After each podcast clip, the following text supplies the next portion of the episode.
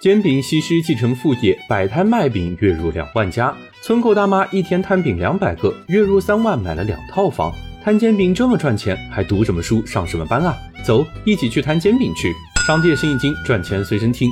你要是去煎饼摊上问老板一个月能赚多少钱，老板大概率会摇摇手和你说没多少。但是你要自己算算账，就会发现赚的还真不少。先来看看成本，一斤面粉三块钱，加水做成面糊能做十张饼，一张面糊成本算三毛。普通鸡蛋七毛左右一个，薄脆生菜和其他小料将就算个一块钱，摊一张饼出来成本在两块左右。你要去买一张什么也不加的饼，起码要六块吧。这么一算，每卖一张光的煎饼果子，净利就是四块。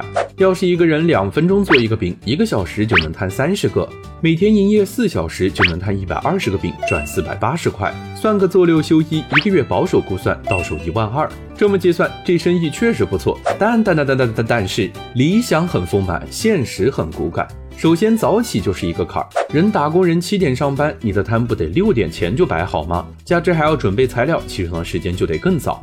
早起一天不是问题，难的是一个月天天如此。其次是位置很重要，选择固定门店，好处是获客精准，容易留存；坏处就是租门面，好地方太贵，成本太高。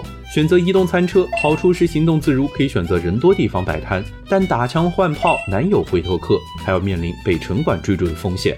每天卖一百二十个饼，说着容易，真要实操起来也不轻松。好不好吃会影响，刮风下雨、疫情会影响，哪怕就是简单睡过了生个病也会。影响少做一天就少一天的钱，最后挣的还是个辛苦费。那么问题来了，摊饼越多赚的越多，怎么做才能一个月摊十万个饼呢？